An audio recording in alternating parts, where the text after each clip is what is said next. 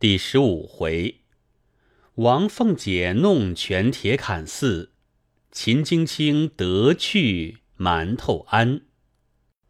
话说宝玉举目见北静王水溶，头上戴着洁白簪缨银翅王帽，穿着江崖海水五爪坐龙白蟒袍，系着碧玉红听带，面如美玉，目似明星。真好秀丽人物！宝玉忙抢上来参见，水溶连忙从轿内伸出手来挽住。见宝玉戴着束发银冠，勒着双龙出海墨额，穿着白蟒箭袖，围着攒珠银带，面若春花，目如点漆。水溶笑道：“名不虚传，果然如宝似玉。”因问：“贤的那宝贝在哪里？”宝玉见问，连忙从衣内取了，递与过去。水溶细细的看了，又念了那上头的字，因问：“果灵验否？”贾政忙道：“虽如此说，只是未曾试过。”水溶一面几口称其道义，一面理好彩绦。亲自与宝玉带上，又携手问宝玉几岁，读何书。宝玉一一的答应。水溶见他语言清楚，谈吐有致，一面又向贾政笑道：“令郎真乃龙居凤雏，非小王在世翁前唐突，将来雏凤轻于老凤生，未可量也。”贾政忙陪笑道：“犬子岂敢谬成金奖？乃翻俊于真，果如是言，以印生辈之幸矣。”水溶又道：“只是一件，令郎如是资质，想老太夫人、夫人辈自然钟爱极矣。但吾辈后生，甚不宜忠逆。”终逆则未免荒失学业。昔小王曾蹈此辙，想令郎已未必不如是也。若令郎在家难以用功，不妨常到寒地。小王虽不才，却多蒙海上众名士，凡至都者，未有不另垂青目，是以寒地高人颇具。令郎常去谈会谈会，则学问可以日进矣。贾政忙躬身答应。水溶又将腕上一串念珠卸了下来，递与宝玉道：“今日初会，仓促竟无敬贺之物。此夕前日圣上亲赐吉灵香念珠一串，全为敬贺之礼。”宝玉连忙接了，回身奉与贾政。贾政与宝玉一齐谢过，于是贾赦、贾珍等一齐上来请回余。水溶道：“逝者已登仙界，非碌碌你我尘寰中之人也。小王虽上讨天恩，需要俊袭。”岂可越先而而进也？贾赦等见执意不从，只得告辞谢恩回来，命手下掩月停音，滔滔然将病过完，方让水溶回余去了，不在话下。且说宁府送殡，一路热闹非常。刚至城门前，又有贾赦、贾政、贾珍等诸同僚属下各家祭棚接济，一一的谢过，然后出城，竟奔铁槛寺大路行来。彼时贾珍带贾蓉来到诸长辈前，让坐轿上马，因而贾赦一辈的各自上了车轿，贾珍一辈的也将要上马。凤姐儿因记挂着宝玉，怕他在郊外纵性逞强，不服家人的话，贾政管不着这些小事，唯恐有个失闪，难见贾母，因此便命小厮来唤他。宝玉只得来到他车前，凤姐笑道：“好兄弟，你是个尊贵人，女孩一样的人品，别学他们猴在马上，下来，咱们姐儿两个坐车，岂不好？”宝玉听说。忙下了马，爬入凤姐车上，二人说笑前来。不一时，只见从那边两骑马压地飞来，离凤姐车不远，一齐窜下来，扶车回说：“这里有下处，奶奶请歇更衣。”凤姐即命请邢夫人、王夫人的侍下。那人回来说：“太太们说不用歇了。”叫奶奶自便吧。凤姐听了，便命歇了再走。众小厮听了，一带辕马岔出人群，往北飞走。宝玉在车内即命请秦相公。那时秦钟正骑马随着他父亲的轿，忽见宝玉的小厮跑来，请他去打尖。秦钟看时。只见凤姐的车往北而去，后面拉着宝玉的马，搭着安龙，便知宝玉同凤姐坐车，自己也便带马赶上来，同入一庄门内。早有家人将众庄汉撵进，那庄农人家无多房舍，婆娘们无处回避，只得由他们去了。那些村姑庄妇见了凤姐、宝玉、秦钟的人品、衣服、礼数、款段，岂有不爱看的？一时凤姐进入茅堂，一命宝玉等先出去玩玩。宝玉等会意，因同秦钟出来，带着小厮们各处游玩。凡庄农动用之物，皆不曾见过。宝玉一见了敲掘、处理等物，皆以为奇，不知何相所使，其名为何？小厮在旁一一的告诉了名色，说明原委。宝玉听了，因点头叹道：“怪到古人诗上说，谁知盘中餐，粒粒皆辛苦，正为此也。”一面说。一面又至一间房前，只见炕上有个纺车。宝玉又问小厮们：“这又是什么？”小厮们又告诉他原委。宝玉听说，便上来拧转作耍，自谓有趣。只见一个约有十七八岁的村庄丫头跑了来，乱嚷：“别冻坏了！”众小厮忙断喝拦阻。宝玉忙丢开手，陪笑说道：“我因为没见过这个，所以试他一试。”那丫头道：“你们哪里会弄这个？我防与你瞧。”秦钟暗拉宝玉笑道：“此卿大有意趣。”宝玉一把推开，笑道：“该死的，再胡说我就打了。”说着，只见那丫头纺起线来。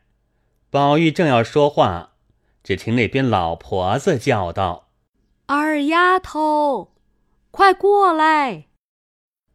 那丫头听见，丢下纺车，一径去了。宝玉怅然无趣。只见凤姐打发人来叫他两个进去。凤姐洗了手，换衣服，抖灰，问他们换不换。宝玉不换。只得罢了。家下仆妇们将带着行路的茶壶、茶杯、石锦屉盒，各样小食端来。凤姐等吃过茶，待他们收拾完备，便起身上车。外面旺儿预备下赏风，赏了本村主人、庄妇等来扣赏。凤姐并不在意。宝玉却留心看时，内中并无二丫头。一时上了车，出来走不多远，只见迎头二丫头怀里抱着他小兄弟，同着几个小女孩子说笑而来。宝玉恨不得下车跟了他去，料是众人不依的，少不得以目相送。怎奈车轻马快，一时展眼无踪。走不多时。仍又跟上大病了。早有前面法鼓金挠、床翻宝盖、铁槛寺接灵众僧齐至，少时倒入寺中，另演佛事，重设香坛，安灵于内殿偏室之中。宝珠安于离寝室相伴，外面假珍款待一应亲友。也有扰饭的，也有不吃饭而辞的，一应谢过罚，从公侯伯子男一起一起的散去，至未末时分，方才散尽了。里面的堂客皆是凤姐张罗接待，先从显官告命散起，也到晌午大错时，方散尽了。只有几个亲戚是致敬的，等做过三日安灵道场方去。那时邢王二夫人知凤姐必不能来家，也便就要进城。王夫人要带宝玉去，宝玉乍到郊外，哪里肯回去？只要跟凤姐住着。王夫人无法，只得交与凤姐，便回来了。原来这铁槛寺原是宁荣二公当日修造，现今还是有香火地母布施，已被京中老了人口在此便宜寄放。其中阴阳两宅俱已预备妥帖，好为宋陵人口寄居。不想如今后辈人口繁盛，其中贫富不一。或性情深伤，有那家业艰难安分的，便住在这里了；有那上排场有事的，只说这里不方便，一定另外或村庄或尼庵寻个下处，为势必宴退之所。及今秦氏之丧，族中诸人皆全在铁槛寺下榻。独有凤姐嫌不方便，因而早遣人来和馒头庵的姑子静虚说了，腾出两间房子来做下处。原来这馒头庵就是水月庵，因他庙里做的馒头好，就起了这个浑号。离铁槛寺不远，当下和尚功课已完。垫过晚茶，贾珍便命贾蓉请凤姐歇息。凤姐见还有几个妯娌陪着女亲，自己便辞了众人，带了宝玉、秦钟往水月庵来。原来秦叶年迈多病，不能在此，只命秦钟等待安灵罢了。那秦钟便只跟着凤姐、宝玉。一时到了水月庵，静虚带着至善、智能两个徒弟出来迎接，大家见过。凤姐等来至净室更衣净手臂，因见智能越发长高了，模样越发出息了，因说道：“你们师徒怎么这些日子也不往我们那里去？”静虚道。可是这几天都没功夫，因胡老爷府里产了公子，太太送了十两银子来这里，叫请几位师傅念三日血盆经，忙得没个空，就没来请奶奶的安。不言老尼陪着凤姐，且说秦钟、宝玉二人正在殿上玩耍，因见智能过来。宝玉笑道：“能儿来了。”秦钟道：“理那东西做什么？”宝玉笑道：“你别弄鬼。那一日在老太太屋里，一个人没有，你搂着她做什么？这会子还哄我。”秦钟笑道：“这可是没有的话。”宝玉笑道：“有没有也不管你，你只叫住他倒碗茶来我吃，就丢开手。”秦钟笑道：“这又奇了，你叫他倒去，还怕他不倒，何必要我说呢？”宝玉道：“我叫他倒的是无情意的，不及你叫他倒的是有情意的。”秦钟只得说道：“能儿，倒碗茶来给我。”那智能儿自幼在荣府走动，无人不识，因常与宝玉、秦钟玩笑。他如今大了，见之风月，便看上了秦钟人物风流。那秦钟也极爱他颜媚，二人虽未上手，却已情投意合了。今智能儿见了秦钟，心眼俱开，走去倒了茶来。秦钟笑说：“给我。”宝玉叫：“给我。”智能儿抿嘴笑道：“一碗茶也争，我难道手里有蜜？”宝玉先抢得了，吃着，方要问话，只见智善来叫智能去摆茶碟子，一时来请他两个去吃茶果点心。他两个哪里吃这些东西？坐一坐，仍出来玩耍。凤姐也略作片时，便回至静室歇息。老尼相送。此时众婆娘媳妇见无事，都陆续散了，自去歇息。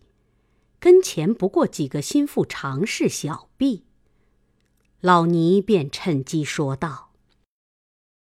我正有一事，要到府里求太太，先请奶奶一个示下。凤姐因问何事，老尼道：“阿弥陀佛，只因当日我先在长安县内善财庵内出家的时节，那时有个施主姓张，是大财主。”他有个女儿，小名金戈，哪年都往我庙里来进香。不想遇见了长安府府太爷的小舅子李衙内。那李衙内一心看上要娶金戈，打发人来求亲。不想金戈已受了原任长安守备的公子的聘定，张家若退亲，又怕守备不依，因此说已有了人家。谁知李公子执意不依，定要娶他女儿。张家正无计策，两处为难。不想守备家听了此信，也不管青红皂白，便来作践辱骂，说一个女儿许几家，偏不许退定礼，就打官司告状起来。那张家急了。只得着人上京来寻门路，赌气偏要退定礼。我想，如今长安节度云老爷与府上最气，可以求太太与老爷说声，打发一封书去，求云老爷和那守备说一声，不怕那守备不依。若是肯行，张家连亲家孝顺。也都情愿。凤姐听了，笑道：“这事儿倒不大，只是太太再不管这样的事。”老尼道：“太太不管，奶奶也可以主张了。”凤姐听说，笑道：“我也不等银子使，也不做这样的事。”静虚听了，打趣妄想，半晌叹道：“唉，虽如此说，张家已知我来求府里，如今不管这事。张家不知道，没工夫管这事，不稀罕他的谢礼，倒像府里连这点子手段也没有的一般。凤姐听了这话，便发了兴头，说道：“哼，你是素日知道我的，从来不信什么是阴司地狱报应的。平是什么事，我说要行就行。你叫他拿三千银子来，我就替他出这口气。”老尼听说，喜不自禁，忙说：“有，有。”这个不难。凤姐又道：“我比不得他们拉棚扯欠的图银子，这三千银子不过是给打发说去的小厮做盘缠，使他赚几个辛苦钱。我一个钱也不要他的，便是三万两，我此刻也拿得出来。”老尼连忙答应，又说道：“既如此。”奶奶明日就开恩也罢了。凤姐道：“你瞧瞧我忙的，哪一处少了我？既应了你，自然快快的了结。”老尼道：“ 这点子事，在别人的跟前就忙得不知怎么样；若是奶奶的跟前，再添上些，也不够奶奶一发挥的。”只是俗语说的“能者多劳”，太太因大小事见奶奶妥帖，月幸都推给奶奶了，奶奶也要保重金体才是。一路话奉承的凤姐越发受用，也不顾劳乏，更攀谈起来。谁想秦钟趁黑无人来寻智能。刚至后面房中，只见智能独在房中洗茶碗，秦钟跑来便搂着亲嘴，智能急得跺着脚说：“这算什么？再这么，我就叫唤。”秦钟求道：“好人，我已急死了，你今儿再不依，我就死在这里。”智能道：“你想怎样？”除非等我出了这牢笼，离了这些人才依你。秦钟道：“这也容易，只是远水救不得近渴。”说着，一口吹了灯，满屋漆黑，将智能抱到炕上，就云雨起来。那智能百般的正错不起，又不好叫的，少不得依他了。正在得去。只见一人进来，将他二人按住，也不择声。二人不知是谁，吓得不敢动一动。只听那人嗤的一声，撑不住笑了。二人听声，方知是宝玉。秦钟连忙起身，抱怨道：“这算什么？”